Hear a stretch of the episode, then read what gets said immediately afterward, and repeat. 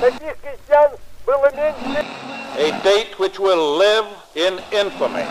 Ao bem-estar dos trabalhadores.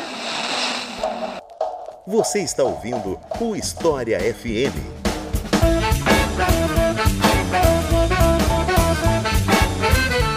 Salve ouvintes do História FM, bem-vindos a mais um episódio do podcast do Leitura Briga História e hoje vamos falar sobre Rota da Seda. Você provavelmente já ouviu falar nessa expressão, mas eu não sei se você sabe o que é essa Rota da Seda. Então, nada mais justo que voltar até a antiguidade e contar para vocês um pouco do que foi essa Rota da Seda. E para falar sobre o assunto, eu convidei um velho conhecido aqui do podcast, que já teve aqui antes, professor Otávio Luiz da UFPR. Então, Otávio, eu te passo a palavra mais uma vez para você se apresentar para o pessoal. Oi, Iclis, tudo bem? Tudo bem aos ouvintes, a quem está ouvindo a gente? Como o Iclis falou, meu nome é Otávio, sou professor de História da África na Universidade Federal do Paraná. Trabalho com que eu chamo de história pré-moderna, né? Eu gosto bastante de lidar com esses contatos entre África, Ásia, o mundo mediterrâneo, etc. Então, além de ser um prazer muito grande estar aqui de novo, eu acho que vai ser muito legal poder falar um pouquinho sobre esse tema que eu particularmente considero fascinante, que é a Rota da Seda. Então é isso, vamos conhecer esse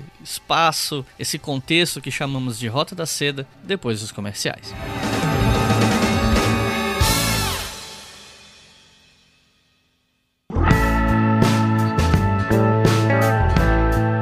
Primeiro eu queria falar para vocês da nossa loja lá na Doppel Store, que vocês acham em doppelstore.com.br, porque além das nossas camisetas com temáticas de ciências humanas, e tem duas vindo aí, eu até já falei delas no episódio lá sobre Barão Vermelho, mas deu uma atrasada mas tá para sair. Tô esperando que saia em outubro, pelo menos.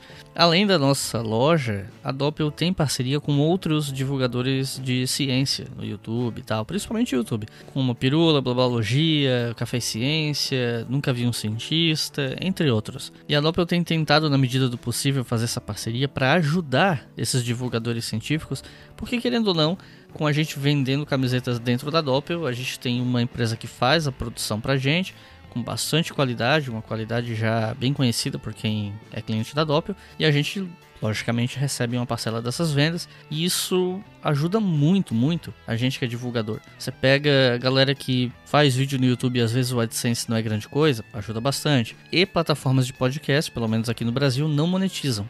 Ou a maioria esmagadora delas não monetiza. Então, a gente acaba dependendo ou de vender coisas ou de financiamento coletivo. Então, ter uma loja que faz esse trabalho pra gente e que acredita na causa é uma parada para se valorizar, né? Então, eu queria pedir para vocês darem uma olhada lá na Doppel, né? doppelstore.com.br, se vocês botarem no Google, vocês acham, mesmo que digite errado, o Google vai saber te direcionar para o link certo. E falando em crowdfunding, é claro que não custa avisar que a gente tem a nossa campanha no Apoia. Você que é ouvinte assíduo sabe disso muito bem, mas nunca se sabe qual é o dia que vai chegar alguém que né, tá tendo contato com o podcast pela primeira vez e ainda não sabia. E os nossos novos apoiadores são Elisa Cruz, Sam Ferreira, Francisco Magalhães, Elza Santos, Samuel Bueno, Paulo Milatias, Dana Ferreira, Anderson Paz, Djalma Franghelli, Gui Ascar, Lucas Latari, Vanessa Costa, Marcos Chetini, Francisco Portugal, Isabela Pena, Aline Pereira, Manuel Guedes, Felipe Luz e Daniel Silva. Muito obrigado, pessoal. Espero que esteja valendo a pena financiar tudo isso aqui que vocês estão ouvindo, não só esse programa, mas também o Colunas de Hércules, Estação Brasil, o História Noturna e agora o nosso novo podcast, o História Economia, que estreou semana passada. Primeira temporada está prevista para ter aí 16 episódios toda semana, deve ir até janeiro. Enfim, por hoje era só, recado mais curtinho mesmo, e agora vamos para o episódio. A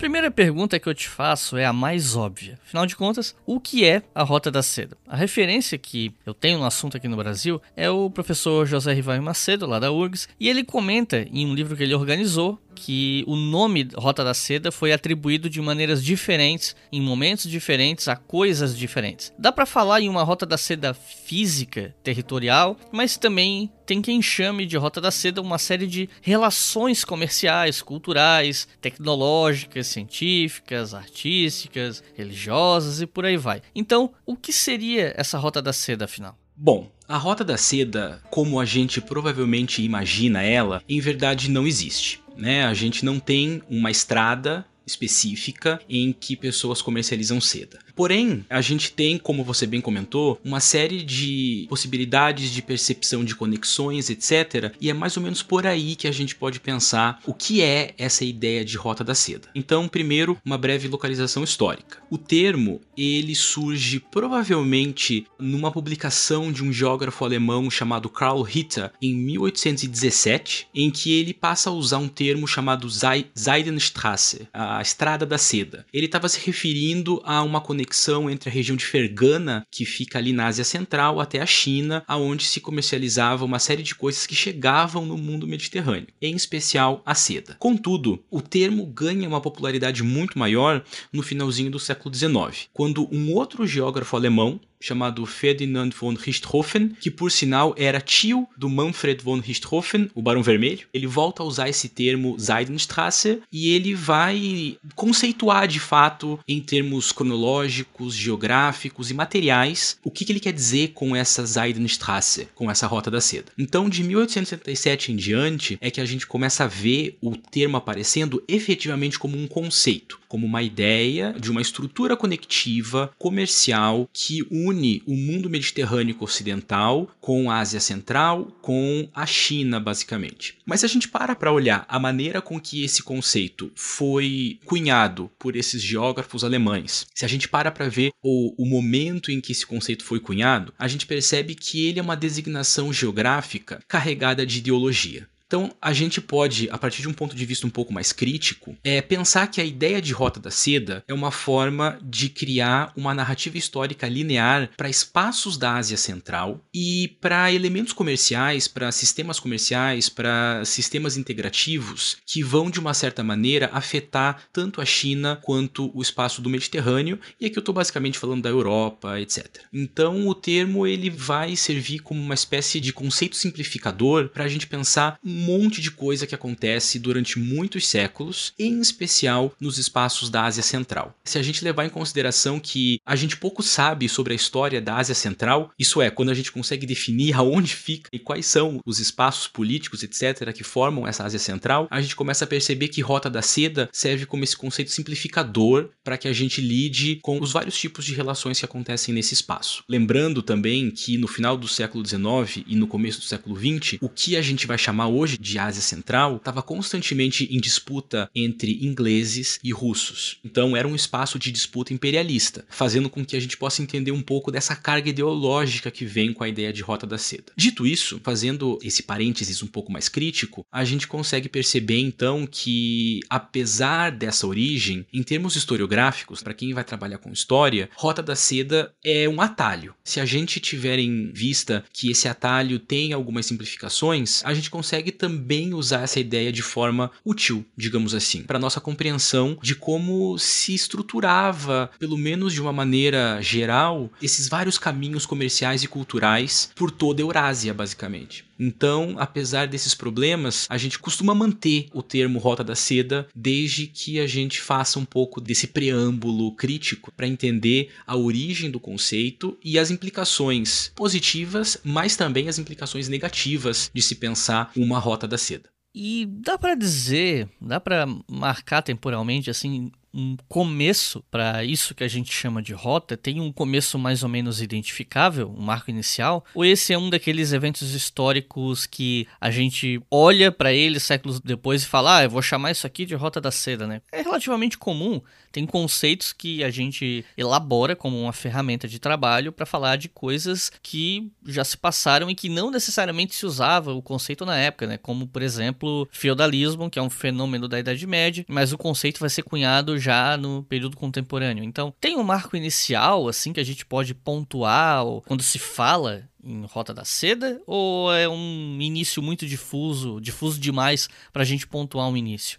Bom, essa pergunta é bastante interessante porque revela um pouco daquilo que eu estava comentando até agora, né? Que a Rota da Seda funciona como, eventualmente, formas de simplificar grandes processos históricos. Então, a Rota da Seda pode tanto ter um começo quanto não ter um começo, dependendo do foco que a gente está dando. Que eu quero dizer com isso? Se o nosso foco é pensar comércio a partir da China, é possível sim estabelecer uma baliza inicial por volta de 130 antes da Era Comum. Por quê? Porque nesse momento a China estava no ápice do período Han, a dinastia Han controlava o que a gente entende hoje por China, e eles mandam um embaixador chamado Zhang Qian para fazer comércio com centros políticos da Ásia Central. Ele viaja por toda a Ásia Central, conhece determinados grupos, etc. E a partir daí a gente começa a ver um processo intenso de comércio entre a China e esses grupos da Ásia Central. Então, se a gente está olhando por esse lado, o início é o século II, antes da Era Comum. Agora, isso não quer dizer que o comércio não existia. Desde o segundo ou terceiro milênio antes da Era Comum, a gente tem comércio de jade e de lápis lazuli saindo de uma região chamada Badakhshan, que fica hoje entre o Afeganistão e o Tajiquistão. Então, Badakhshan era uma mina, na verdade, uma região com minas de jade e lápis lazuli, e esses minérios eram enviados para a China, para o Egito, para a região da Mesopotâmia. Então, claro, a Ásia Central já operava determinadas redes de comércio desde muito tempo antes. Só que, do ponto de vista chinês, passa a haver uma espécie de maior, um pouco de monopólio de certos produtos, como no caso da seda, mas também um pouco mais de sistematização nessas formas de comércio. Então, uma outra possibilidade é a gente entender que a proposta conceitual de Rota da Seda, ela pode ser pensar esse contato sistemático e transcontinental, digamos assim, entre chineses, iranianos e sociedades mediterrânicas. Se é essa a implicação conceitual, a gente tem um ápice da Rota da Seda indo do século II e I antes da Era Comum, atingindo um pico no século VII, no século VIII da Era Comum e depois tendo outras flutuações. Então, de maneira assim bem arbitrária, a gente pode ter como marco para facilitar nossa compreensão as embaixadas de Zanchan, mas sem perder de vista, claro, que esse comércio ele sempre existiu. Óbvio, né? O comércio sempre existiu, contatos sempre existiram, mas existe uma intencionalidade comercial, pelo menos por parte da China, quando a gente passa a ver os Han e depois, muitos séculos depois, os Tang é, enviando em, é, embaixadores para abrir espaços no que a gente entende por Ásia Central. E aí, olhando por esse lado, os marcos cronológicos, pelo menos vistos de maneira mais ou menos flexível, eles ajudam a compreender as intencionalidades nesses movimentos históricos. Não querendo dizer que não havia comércio antes e nem que vai haver comércio depois, se a gente pensar também em um fim para a Rota da Seda. A minha próxima pergunta é algo que já foi parcialmente respondido até aqui, mas é, eu acho que ainda assim vale a pena perguntar porque é uma pergunta cuja resposta se expande, né, vai um pouco mais além, que é saber o que era comercializado nessa rota, que trocas essa rota permitia. E aí, quando eu digo trocas que a rota permitia, eu não estou falando só de coisas materiais, mas também culturais, religiosas e afins, né? O que é que se trocava nessa rota? Essa pergunta é muito interessante porque a resposta parece evidentemente óbvia. Na Rota da Seda se trocava seda. Contudo, na minha opinião e na opinião de muita gente que estuda a Rota da Seda, entre aspas aqui, né, sempre Rota da Seda entre aspas, o produto mais importante, mais mais impactante era o budismo. Então, como você bem falou, não eram só coisas materiais que eram comercializadas. Havia também comercialização, ou melhor, troca, digamos assim, troca de religiões, de línguas, de práticas políticas, de elementos sociais, etc, etc. Então, o budismo, ele certamente é a grande marca dessas trocas entre a Ásia Central, norte da Índia e China. Não só o budismo, mas a gente vai ver em grande medida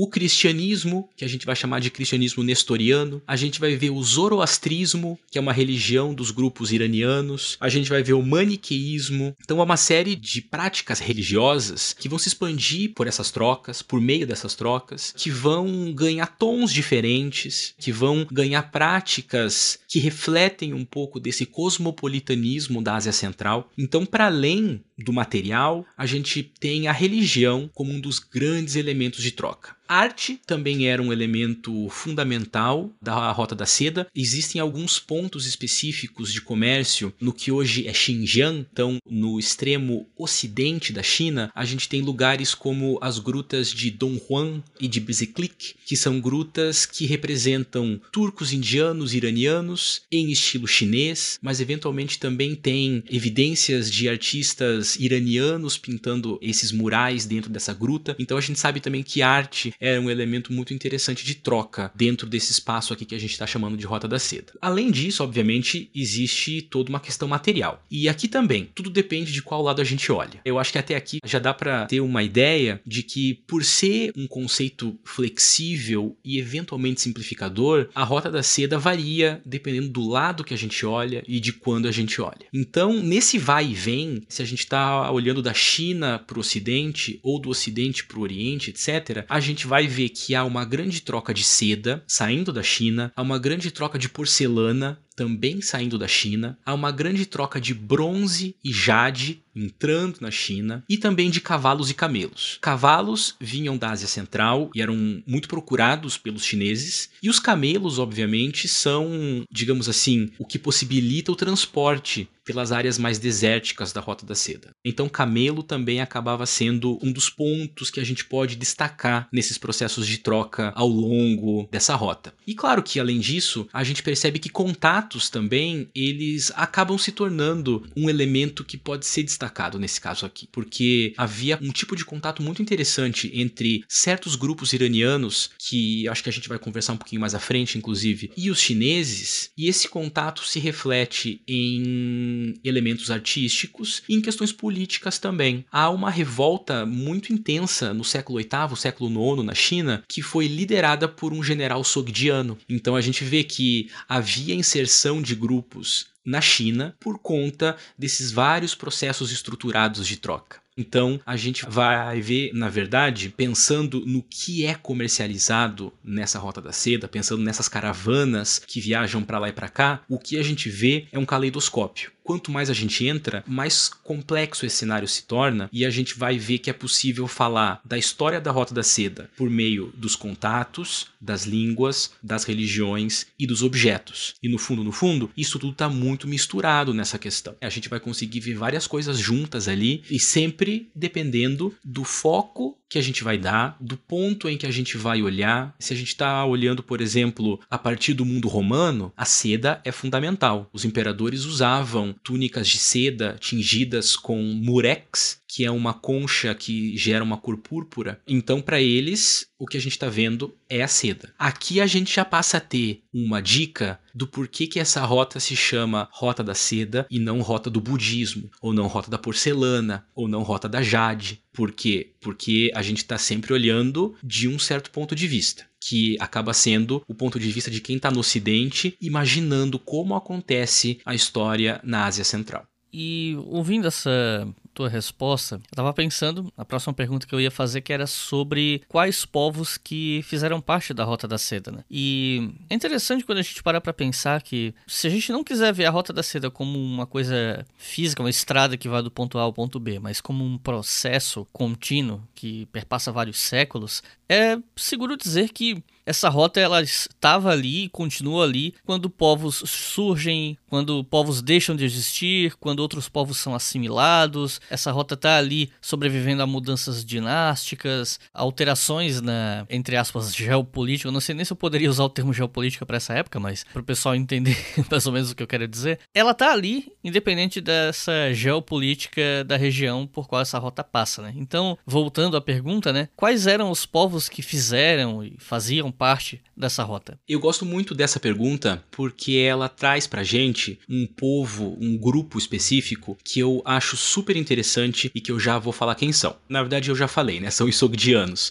mas eu já retorno a eles. Eu queria, antes disso, fazer um comentário com relação, novamente, à questão conceitual de Rota da Seda. Eu insisto que tudo sempre vai depender de como e de quando a gente olha. Então eu acho que tua colocação é muito feliz nesse sentido, porque a gente vai estar em determinados momentos, vendo determinadas composições geopolíticas, vendo determinadas composições culturais e que vão variar. Por exemplo, eu posso olhar para os trechos cronológicos, digamos assim, finais da Rota da Seda e eu vou ver a presença dos mongóis das estruturas políticas deixadas por Gengis Khan. Mas eu diria que existem dois grupos pelo menos para quem trabalha com historiografia da Rota da Seda, que produz trabalhos historiográficos sobre esse contexto geográfico, etc., tem dois grupos que chamam em especial a nossa atenção. Claro que se a gente está pensando especificamente na seda, são os chineses. São os chineses porque, durante muitos séculos, a produção de seda era basicamente um monopólio material e cultural da China, era um segredo guardado a sete chaves como se produzia a seda. Os chineses, eles têm um interesse comercial a partir do período Han, como eu comentava, em exportar esse material, a seda. Isso é, era tão central para a cultura chinesa que os romanos e os gregos chamavam a região de Sérica. Sérica significa a terra da seda. Então, olhando do ocidente, o extremo oriente chinês, ele era a terra da seda. E aí a gente consegue perceber que os chineses, em especial ali do período Han e depois do período Tang, já no que a gente chamaria de Idade Média, eles são os grandes organizadores, digamos assim, os grandes estruturadores de uma das pontas do comércio, da onde vem muitas das coisas que são comercializadas na Rota da Seda.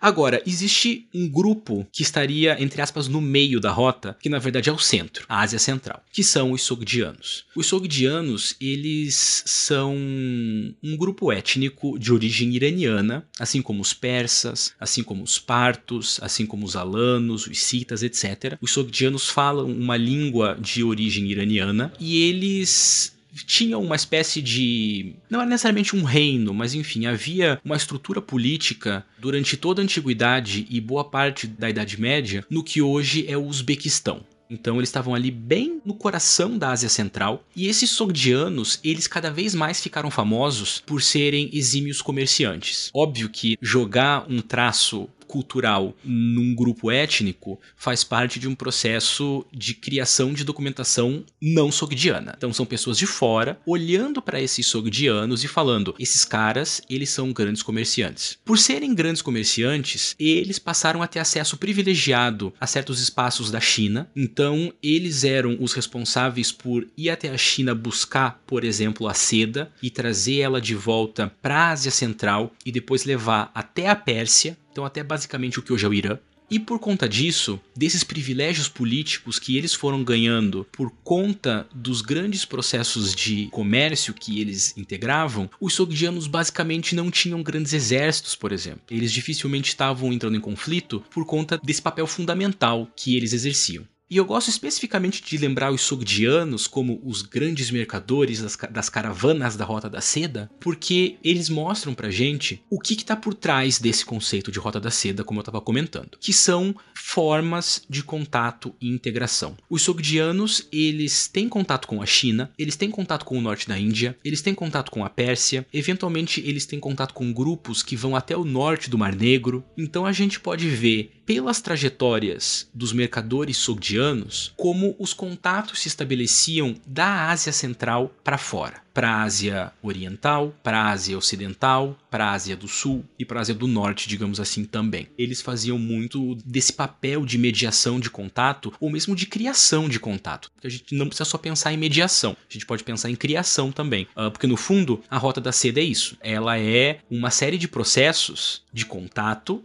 que nascem e são mediados por vários grupos em vários lugares. Então a gente não tem, como estava falando, não tem uma rota bonitinha assim estabelecida, asfaltada, digamos assim, mas tem esses vários processos de contato e os sogdianos, eles são um dos grandes centros desses contatos. Eles eram budistas, eles eram zoroastristas, eventualmente eles também eram cristãos. Então, nesses grupos a gente consegue até ver esse grande mix, digamos assim, de práticas religiosas. E o mais interessante é que eles fundaram cidades, ou eles tinham como capitais, cidades que até hoje são reconhecidas como pontos importantes de comércio de algumas manufaturas, como por exemplo Bukhara e Samarcanda, duas cidades do Uzbequistão. Samarcanda talvez fosse a grande capital disso que a gente está entendendo por Rota da Seda. Um espaço em uma região mais ou menos desértica que une vários caminhos de comércio. Então, vários caminhos de comércio se encontravam em Samarcanda. Tanto que, avançando um pouco na história, quando o Genghis Khan resolve punir os grupos iranianos e turcos que oferecem resistência à expansão do Kanato, ele vai destruir Samarcanda justamente porque Samarcanda era um ponto, era um gargalo, assim, né? um ponto de afunilamento entre processos de integração e contato do Oriente para o Ocidente e do Ocidente para o Oriente. Então, os Sogdianos, se a gente fosse escolher assim um grupo para além dos chineses, esses Sogdianos são os grandes atores da Rota da Seda. Mas claro, nesse meio tempo, a gente tem também viajantes indianos, a gente tem também comerciantes de outros grupos iranianos, nômades turcos que vão passar a exercer um papel importante de comércio também mercadores do mundo greco-romano oriental também fazem parte de uma das pontas dessas redes de contato. Então a gente vai ver grupos dos mais variados. Mas eu gosto sempre de destacar, por essa trajetória super interessante e fundamental nos processos de contato, os sogdianos, que eu acho que são um dos grupos mais interessantes da pré-modernidade para a gente conversar sobre.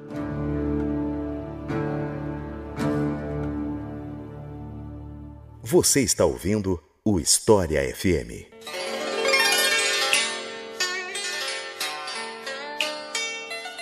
Bom, agora que a gente já sabe o que é a Rota da Seda, como ela surge, como ela funcionava, quem fazia parte, eu tenho aqui duas perguntas que elas têm uma certa proximidade, dava até para juntar, mas eu vou manter separadas. E a primeira delas é que eu queria ouvir de você quais os impactos da Rota da Seda na história da humanidade. Depois é, a gente pode conversar um pouco sobre a importância da, da rota a longo prazo, a importância dessas trocas e quão importante ela pode ser para nós, historiadores, hoje. Mas primeiro queria focar essa questão dos impactos da Rota da Seda na história desse mundo eurasiano nessa época. Eu vou pedir licença para ser um pouco dramático e falar que a Rota da Seda ela não tem importância histórica porque ela é um motor histórico. A gente costuma olhar a Rota da Seda como periferia de mundos urbanos, de centros comerciais. Mas na verdade, a gente pode fazer o contrário e ver esse espaço da Ásia Central, esse espaço que é o espaço físico da Rota da Seda, como um dos grandes motores da história. E aí o resto é que é periferia. A gente poderia pensar que a China e o mundo romano, por exemplo, na antiguidade, eram a periferia da Rota da Seda. Então, agora fui um pouco dramático, claro, mas eu diria que o impacto que os espaços da Ásia Central, historicamente e culturalmente, têm nas narrativas que a gente pode criar são de ordem mais fundamental possível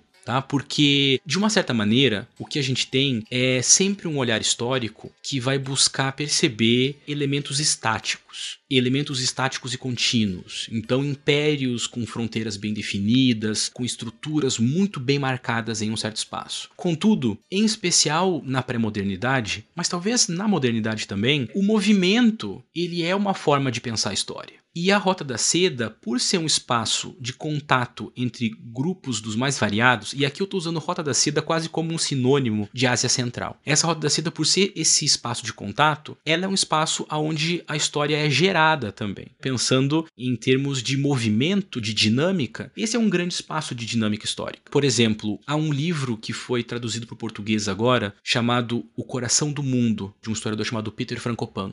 É uma história da Rota da Seda, é uma história bem ampla, muito bem escrita, inclusive, e ele vai falar que esse é o espaço do coração do mundo, porque ali a gente vê o movimento do comércio, o movimento da cultura, o movimento das religiões, o movimento das políticas, a gente vai ver o espalhamento de uma forma de cristianismo, do budismo, dos ensinamentos indianos, da filosofia chinesa, da língua iraniana, a gente vai ver o espalhamento, por exemplo, do Islã a partir do século VII, da Era Comum. A gente vai ver o espalhamento de grupos políticos. Então, esse é um espaço sempre muito agitado, muito bem conectado, em que muita coisa está acontecendo, muitas línguas estão sendo faladas, muita documentação histórica está sendo produzida. Então, é até difícil falar sobre qual é a importância desse espaço, porque a história é feita nesse espaço também. Então, usando a metáfora do Frankopan de pensar a Rota da Seda como o coração do mundo, a gente pode ver a Ásia Central como um centro do mundo, da onde saem artérias artérias. Acontece que a gente está tão acostumado a olhar para as veias que saem dessas artérias que a gente esquece de olhar para o próprio coração. Tenho algumas ressalvas com essa ideia de que esse é o coração do mundo e eu já vou explicar por quê, talvez até nos próximos comentários. Mas eu queria dar um exemplo do que eu estou falando para a gente conseguir perceber essa importância. Há uma, um documento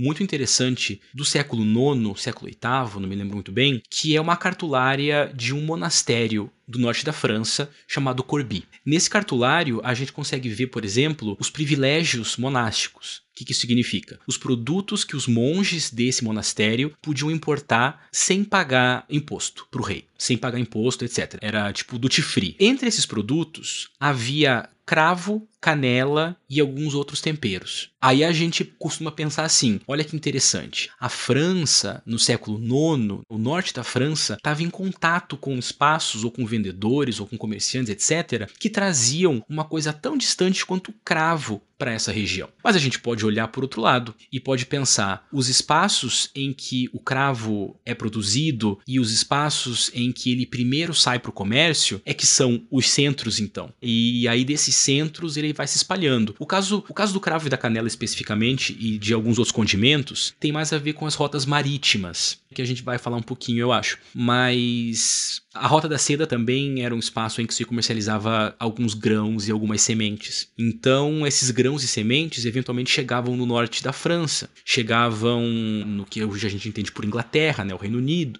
E aí a gente está sempre olhando para o final, para onde esse produto chega e olhando a importância a partir daquele ponto de vista. Então, se a gente muda um pouco o foco e olha para o centro, literalmente para a Ásia Central, a gente vai ver uma outra dimensão para toda essa importância. E pensar esse conceito de rota da seda ajuda a gente a começar a ter essa outra perspectiva, a repensar quais são os nossos centros e a repensar quais são as nossas periferias, porque isso tudo depende de como a gente vai pensar a história. Se a gente vai pensar a história por meio de objetos, de contatos ou de espaços muito fixos. Eu, particularmente, gosto muito dos contatos. Então, acho que por isso é sempre legal ter em mente essa visão crítica, inclusive, da Rota da Seda. E esse final dessa resposta me dá um, um gancho para essa pergunta que eu queria deixar para depois, com relação à importância desse tema para gente que está na história, né, que trabalha com isso, porque de tempos em tempos a gente ouve pessoas elogiando, fazendo elogios às sociedades mais homogêneas, defendendo mitos de pureza cultural, religiosa ou racial. E eu acho importante a gente ressaltar, que é uma coisa que inclusive você acabou de fazer com relação a contatos, que essa rota permite, né? É dar um foco para a importância dessa rota como um processo que aproxima povos e culturas. E para nós historiadores, essa rota acaba sendo fascinante porque muitas fontes que nós temos sobre povos antigos só existem por conta desse tipo de contato. Algumas coisas que nós sabemos sobre os mongóis, por exemplo, ou pelo menos fontes escritas sobre os mongóis, vieram de relatos dos povos que tiveram contato com os mongóis, como por exemplo, os relatos do Giovanni de Pian, de O Guilherme de Rubruck, isso pensando nos cristãos, né? Ou então no mundo muçulmano, gente como Ibn al-Athir, que era um historiador muçulmano curdo. Então, são esses povos tendo contato uns com os outros, eles acabam escrevendo sobre esses outros povos, sobre o outro, e as fontes, essas escritas do outro que sobrevivem, viram fontes para nós historiadores hoje. Então, eu queria que você comentasse um pouco sobre a importância dessas trocas culturais e de um, um processo como essa Rota da Seda para a gente que trabalha com história hoje concordo muito com isso que você falou, né? O espaço da Ásia Central, entendido aqui como Rota da Seda, é um espaço de aproximação, de movimento, como eu estava comentando também, e por si só isso já revela uma importância muito interessante. Contudo, pensando nessa questão que você levantou, Iclis, eu queria destacar quatro elementos, talvez, que na lida histórica podem ser vistos quando a gente está pensando a Rota da Seda. Então, num primeiro momento, a gente pode pensar uma grande abordagem histórica que não está focada, como eu comentava antes, nos centros fixos, mas nas rotas de comércio. A gente poderia pensar que os avanços e os desenvolvimentos ao longo do tempo, eles são um dos produtos comercializados nas rotas. Então, a gente vai estar tá olhando, evidentemente, claro, para o movimento muito mais do que para o espaço fixo. Então, pensar uma história que acontece nas rotas de comércio é um dado que pode ser, ser elaborado a partir do conceito de rota da seda. Um outro elemento que eu gosto muito para pensar a questão da documentação que vem desse espaço e de como a gente pensa o conceito de rota da seda é ver a importância da história através dos objetos a gente poderia, por exemplo, descentralizar essas questões que você comentou sobre nacionalismos e purezas, etc., pensando que a gente pode fazer uma narrativa histórica a partir da seda, da jade, do lápis lazuli, do cravo, da canela, do açafrão, etc., e como eles viajam por espaços que em determinados momentos vão ser espaços chamados de Pérsia, Irã, Roma, Itália, Veneza, etc, etc, etc. A gente consegue ver como nesse nesse processo de contato, a gente pode ver narrativas contadas de maneira material, digamos assim, por meio dos objetos, fazendo com que objetos e elementos culturais, digamos assim, extranacionais, entre aspas, se tornem um foco de análise. Acho essa uma abordagem muito interessante. Tenho pensado muito, por exemplo, na história do açafrão. A gente consegue ir desde da Pérsia até questões militares do século XVI na Suíça, por exemplo, pensando a questão do açafrão como o nosso protagonista da história, por exemplo. E a seda a mesma coisa. A seda faz parte do budismo, a seda faz parte da política romana, a seda faz parte da estética persa. A seda chega, por exemplo, na África subsaariana, a gente tem exemplos de documentação que alegam que o Mansa Musa, um dos importantes governantes da região ali do Ocidente africano, ele tinha na corte dele os seus seguidores, os seus guerreiros, enfim, usavam brocados persa. A gente sabe que o brocado persa é feito com seda e, consequentemente, a gente consegue perceber os caminhos desse comércio, ligando, nesse caso, culturalmente e materialmente, o atual Mali, por exemplo, com o atual Irã, é, a partir de questões desse dinamismo. A partir da Rota da Seda, a gente pode pensar a importância, claro, desses contatos para a formação desses grandes grupos que eventualmente são mais estáticos, como a gente estava comentando. A gente pode pensar como esse contato revela para a gente as diferenças quase que ontológicas, digamos assim, entre nômades e sedentários, faz a gente repensar formação de grupos ocidentais e orientais, ou melhor, o que é que significa Ocidente e Oriente quando a gente toma como centro a própria Ásia Central. E no fundo, no fundo, essas questões todas que você colocou e que a gente consegue ver a partir da conceituação de Rota da Seda, fazem com que a gente repense como que a gente estrutura a própria narrativa histórica mesmo. A gente está tão acostumado a pensar a história a partir de certos protagonismos que a gente esquece que as periferias também são centros, que era o que eu estava comentando até agora há pouco. Então, isso faz com que a gente tenha que literalmente fazer um giro na nossa narrativa para conseguir abarcar questões que vão ficar muito em evidência a partir da possibilidade de focar a Ásia Central como um centro histórico. E eu acho que isso é muito importante, muito fundamental, não só para quem está interessado ou interessada em estudar a Rota da Seda, como para quem está lidando com essas questões de nacionalismos, de tentativas de narrativas mais puras, culturalmente falando, que é bem como você falou. Na Rota da Seda, enquanto conceito, ajuda a gente a criticar um pouco essas posturas e perceber diversos outros motores históricos, digamos assim, né? E que outras rotas nesse momento pré-industrial da história, a gente pode mencionar que tenham ou não algum tipo de conexão com a Rota da Seda, já que a gente está falando aqui de contatos e tal, né? Então, que outras rotas que você acha que são significativas que a gente poderia mencionar? Se a gente pensa, né, que a história acontece nas rotas de comércio, acho que nada mais justo do que falar um pouquinho sobre esses outros mecanismos de integração que circundam a Rota da Seda. A gente tem outras duas rotas que são consideradas fundamentais na história pré-moderna, em especial antes da gente colocar as viagens transatlânticas aqui nessa jogada, que são a rota transsaariana, uma rota fundamental para a disseminação de ouro, por exemplo, na bacia do Mediterrâneo, na Europa, no norte da África, no Egito, na Ásia Ocidental, etc. E a gente tem uma outra rota que é muito fundamental em termos de movimento e de quantidade de material trocado, talvez até maior e mais importante do que a Rota da Seda, que é o que alguns historiadores chamam de mercado das monções. O mercado das monções são as rotas índicas. Por serem rotas marítimas, elas são mais rápidas que as viagens terrestres da Rota da Seda, abarcam uma quantidade maior de material, porque uma coisa é você viajar em uma caravana através do deserto do Taklamakan, da bacia do Tarim, passar pelas montanhas de Tian Shan, chegar nas divisas da Pérsia, etc, etc. Outra é você encher um barco de porcelana, perfume, óleos essenciais, temperos, etc, e navegar a monção e em duas, três semanas chegar no ponto que você quer chegar. Por conta dessa questão física, geográfica, de navegar as monções, esse mercado índico ele tem rotas mais bem estruturadas. E essas rotas são estruturadas no espaço e no tempo, porque há monção numa parte do ano e há uma outra monção em outra parte do ano. E isso altera as possibilidades de viagem. Então, esse mercado das monções, ele basicamente comercializa muitas das coisas comercializadas também nisso que a gente chama de rota da seda. Porcelana, seda, marfim, ouro, etc, etc. Mas num volume mais intenso. E a gente tem pontos específicos, como por exemplo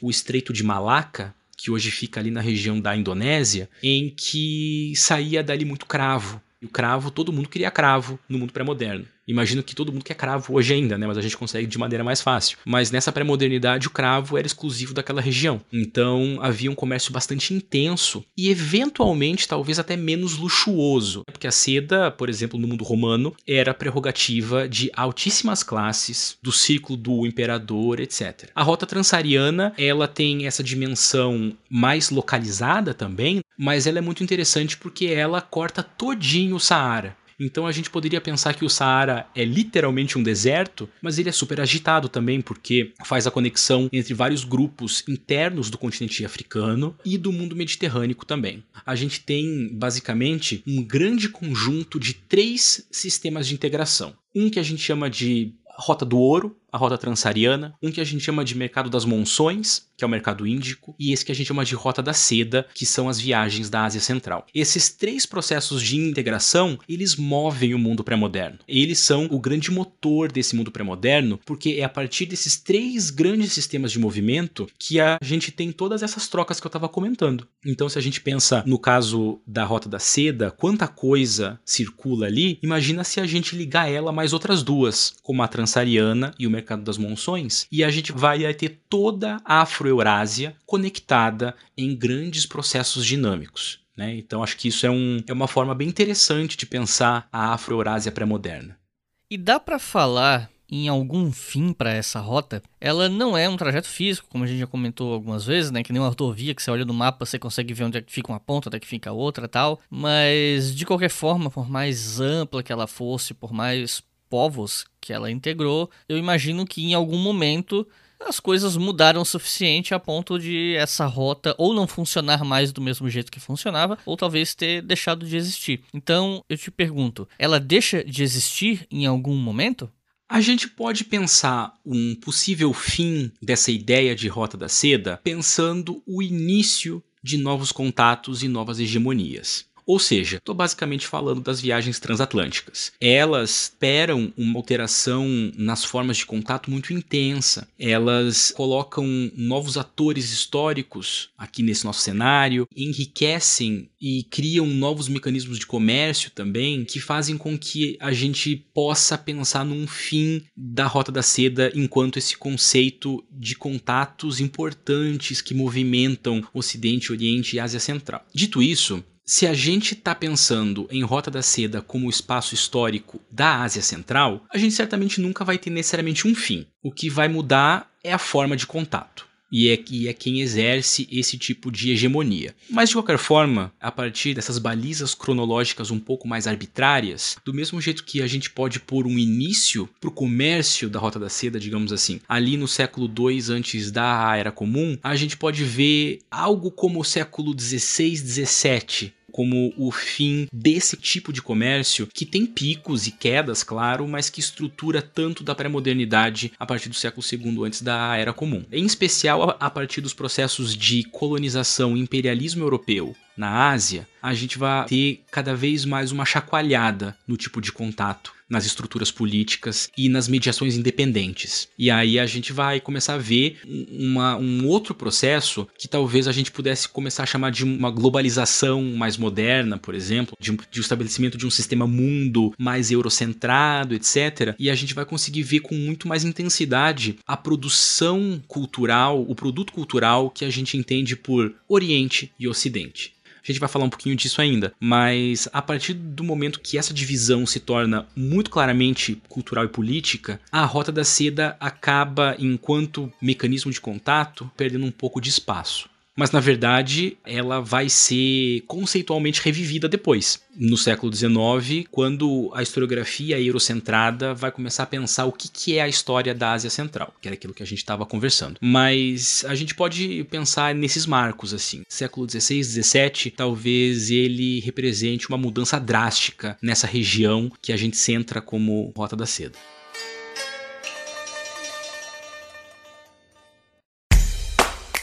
O Leitura Obriga História é um selo de produção de podcasts de história e humanidades. E a nossa campanha no Apoia-se financia esse e todos os outros podcasts. Então acesse apoia.se barra e colabore para manter esse projeto educacional gratuito no ar.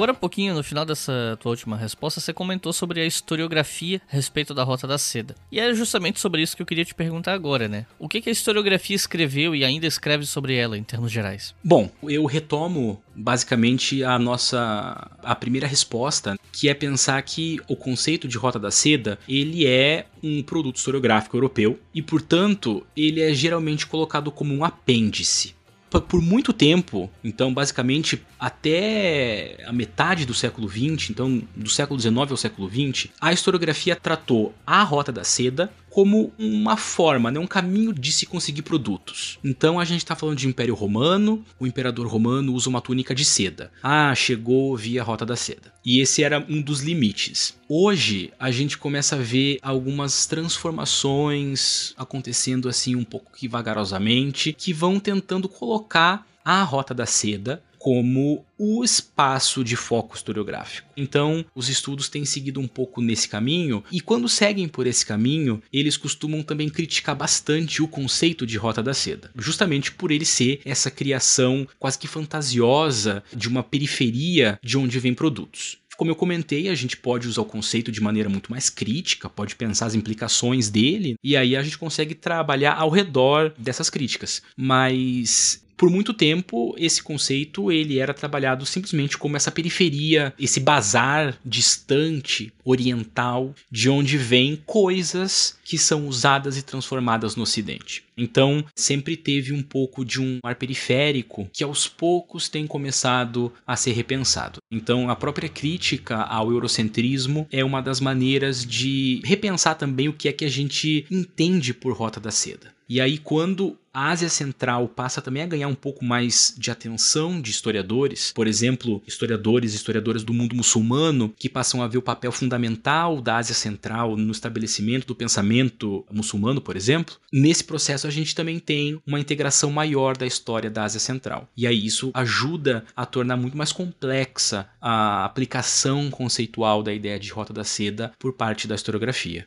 Para quem tá ouvindo esse episódio aqui, eu queria lembrar que o Otávio já esteve aqui com a gente no História FM no episódio 27, falando sobre o conceito de orientalismo. E levando em conta a relação fácil que dá para fazer entre o tema daquele episódio e o tema desse, eu te pergunto: qual você diria que é o peso do eurocentrismo e do orientalismo nessa historiografia sobre a Rota da Seda? Olha, né, de novo, pedindo licença para ser um pouco dramático, eu diria que, em termos gerais, a Rota da Seda é um fruto direto, completo e total do eurocentrismo e do orientalismo. Eu vou explicar por quê. Bom, primeiro, obviamente, porque o conceito surge num momento e num espaço específico que são extremamente marcados pelo eurocentrismo e pelo pensamento orientalista. Mas eu vou chutar aqui que talvez para quem está nos ouvindo e que já tenha ouvido falar sobre a Rota da Seda, a imagem seja uma imagem um pouco mística, de caravanas de camelo, viajando pelo meio de desertos, de montanhas, pessoas com turbante, mercadores, aqueles bazares muito agitados do Oriente, entre aspas. Pensem nessa imagem. Essa imagem, ela é um dos produtos estéticos, culturais, de como a gente visualiza o Oriente, de como a gente cria o Oriente. Então, a ideia de uma rota da seda estruturada, sistemática, marcada por caminhos específicos, por mercadores, por bazares, ela é um, uma visão do Oriente, que é uma fantasia ocidental. É um esse Oriente dos bazares, do comércio, ele pode estar tá acontecendo na antiguidade, na Idade Média, na modernidade, hoje. Ele é atemporal, ele é massificante. Então tudo isso, como a gente havia comentado naquele episódio do orientalismo, tudo isso faz parte da criação do Oriente por parte do Ocidente. E a Rota da Seda, no seu sentido mais básico, mais século XIX, digamos assim, ela é a materialização dessa massificação do Oriente. Ela é parte da fetichização do Ocidente. É parte de uma fantasia do que significa Oriente que corrobora essas imagens criadas no Ocidente. Então, essa Rota da Seda, ela é um fruto do eurocentrismo, ela é fruto do orientalismo. A Rota da Seda, enquanto um atalho conceitual para a gente começar a pensar uma história de contatos, de movimentos, centrada na Ásia Central, no que hoje é Uzbequistão, Tajiquistão, Afeganistão, Cazaquistão, etc., essa rota da seda mais crítica, ela é uma tentativa de superação desse eurocentrismo e desse orientalismo, desde que ela sempre mantenha a noção da abordagem crítica. Mas a rota da seda simples, a rota da seda das caravanas de camelos atravessando o deserto, fantasiosa, mística talvez, ela é extremamente atrelada é uma filha do eurocentrismo nacionalista do século XIX. Então, imagine que são os geógrafos alemães que vão cunhar esse termo, depois são os historiadores do começo do século XX ingleses que vão popularizar ainda mais a aplicação desse termo, o contexto em que esse termo é aplicado, que tem a ver primeiro com o Império Russo, depois com a União Soviética também, enfim, com tudo que acontece no Irã ao longo do século XX, isso tudo está ali afetando essa imagem de Rota da Seda. E é nesse sentido que o conceito é eurocentrado, mas acima de tudo é que ele é orientalista. Então, é por isso que é tão fundamental que a gente tome essa abordagem crítica. Porque criticando o conceito, peneirando esse conceito para a gente poder trabalhar a partir dele uma história de conexões, a gente não só consegue perceber essas possibilidades historiográficas, como a gente também tenta se afastar conscientemente das armadilhas do orientalismo acadêmico e do orientalismo estético também. Porque o caso da Rota da Seda é interessante porque ele tem esse caráter muito material, muito estético. E isso, isso sempre aproxima a gente desse clássico orientalismo do século XVIII, do século XIX.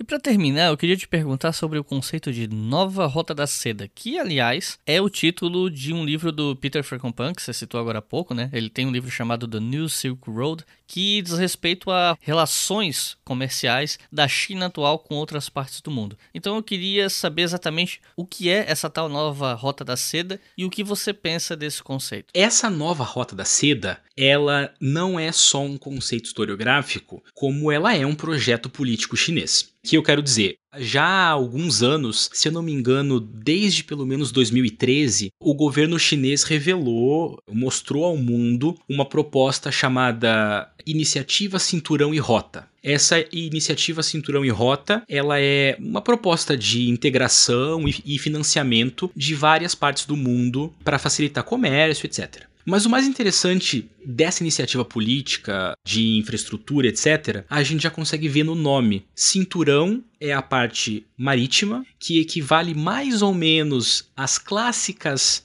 rotas do mercado das monções. E a parte rota do nome e iniciativa Cinturão e Rota é literalmente esses caminhos mais comuns feitos pelos mercadores da Ásia Central. Então é como se a gente estivesse vendo literalmente uma rota da seda tentar ser revivida aos moldes pré-modernos. Mas especificamente na sua implicação geográfica, material, estrutural. Claro que na proposição dessa iniciativa Cinturão e Rota, a gente percebe argumentos que poderiam ser muito parecidos com esses que a gente está conversando aqui. Integração de culturas diferentes, integração de povos, integrações étnicas, integrações políticas, comerciais, etc. Mas o que me chama a atenção especificamente, e eu acho que o Peter Frankopan está pensando um pouco nessa relação entre passado e presente, é como a ideia da iniciativa Cinturão e Rota é criar estradas que ao mesmo tempo que são caminhos óbvios de criação de infraestrutura, etc., também são as grandes rotas imaginadas da antiga Rota da Seda. Então, é uma proposta política que tem uma relação muito interessante com essa ideia de passado. Eu não acho que eu tenha grandes capacidades de um cientista político para poder te falar mais sobre as implicações dessa nova Rota da Seda, porque ela é muito material mesmo. Ela envolve uma infraestrutura gigantesca, etc. Mas o que me chama atenção é justamente esse estabelecimento de uma relação com o passado. E no estabelecimento dessa relação entre presente e passado, a gente consegue pelo menos ver uma tentativa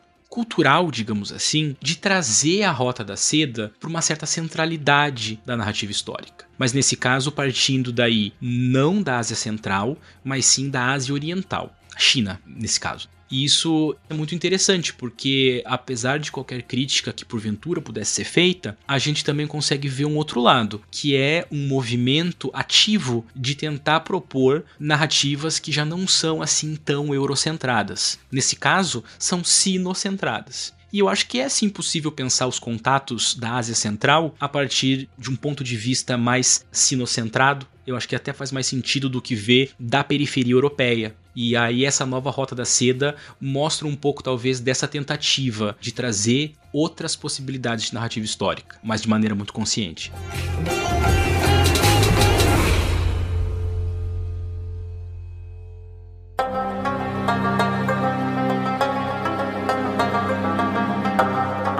Recomendações de leitura para quem tá ouvindo, né? Como sempre, chega no final do episódio, a gente dá umas dicas de leitura para quem se interessa pelo assunto, para quem quer se aprofundar, um, dois, três livros sobre o assunto. Então te pergunto, Otávio, que livros você recomenda para quem quer estudar a Rota da Seda e se aprofundar nesse assunto? Bom, apesar da gente ter pouca coisa em português, é possível se aprofundar de maneira bem consistente nesse tema com uma bibliografia que já está disponível na nossa língua. Para começar, eu cito esse trabalho fundamental que foi a iniciativa do professor José Rivair Macedo, que você comentou também, né? Que são os viajantes medievais da Rota da Seda. Foi um trabalho muito pioneiro, um trabalho que envolve discentes de graduação, de pós-graduação. É relativamente recente também, então eu acho que aí é um bom passo para começar. Para além disso, há, claro, o livro que já é o clássico para pensar a Rota da Seda, que é O Coração do Mundo, uma nova história universal a partir da Rota da Seda, com um subtítulo em português: O Encontro do Oriente com o Ocidente. Resumindo esse título todo, O Coração do Mundo, escrito pelo Peter Frankopan. Um livro muito gostoso de ler, bem grande, mas bem fluido e que cobre várias das coisas que a gente falou. O que eu acho mais interessante é que cada capítulo tem um título de uma rota específica: a rota da religião, a rota do comércio, a rota não sei do que, justamente porque ele está tentando mostrar todas as facetas do que a gente chama de rota da seda. E eu também queria recomendar um livro que eu acho particularmente muito interessante, em que a Rota da Seda é mais ou menos tangencial, que é O Bazar do Renascimento que tem um subtítulo de Da Rota da Seda a Michelangelo, escrito pelo Jerry Broughton. Esse livro faz uma crítica ao renascimento europeu, notando ele como um fruto, uma consequência quase, das várias conexões da Rota da Seda, em especial a partir do surgimento e do, e do apogeu do Império Otomano dos turcos otomanos. Para além disso, eu também cito uma pesquisadora brasileira, a professora Carmen Lícia Palazzo, que trabalha bastante com viajantes franciscanos a, a, até a China e ela tem vários artigos bem acessíveis sobre a Rota da Seda. Eu acho que vale a pena dar uma pesquisada nos trabalhos que ela vem desenvolvendo. Então é isso. Otávio, tens algum recado final para o pessoal, alguma consideração final? Bom, eu queria novamente agradecer você, Iclis, por esse espaço. Eu adoro falar de Rota da Seda. Eu acho que esse conceito, tomado na sua complexidade, ele é muito importante para a gente pensar a nossa própria noção de história, de narrativa, de centro e de periferia. Então, para mim, é muito prazeroso e é muito, muito gratificante poder conversar um pouquinho e falar algumas coisas sobre isso que a gente chama de Rota da Seda. Então, eu te agradeço muito. Eu fico disponível para ouvintes que eventualmente queiram conversar mais ou saber alguma coisa sobre Rota da Seda, sempre podem me mandar e-mail, me procurar, que é um tema que eu vou estar sempre disposto a conversar. Então, eu deixo, eu agradeço novamente e deixo um grande abraço. Bom, eu que te agradeço por estar aqui de novo. Fico feliz de que a gente pôde fazer essa gravação. Fique feliz de que muito provavelmente a gente vai continuar gravando no futuro. Temos feito algumas conversas aqui sobre isso. Espero que se concretizem. E ao pessoal que está ouvindo, muitíssimo obrigado, né, por ter ouvido até o final. Peço que vocês, caso ainda não sigam, sigam a gente no Instagram e no Twitter. O Instagram é @brigahistoria e o Twitter tem o @brigahistoria, mas tem o específico do podcast que é @historiafm com FM maiúsculo. E claro, se você achar que vale a pena, você pode colaborar com o História FM financeiramente a partir da nossa campanha no Apoia-se, que é apoia.se barra História. Então é isso, muito obrigado e até a próxima.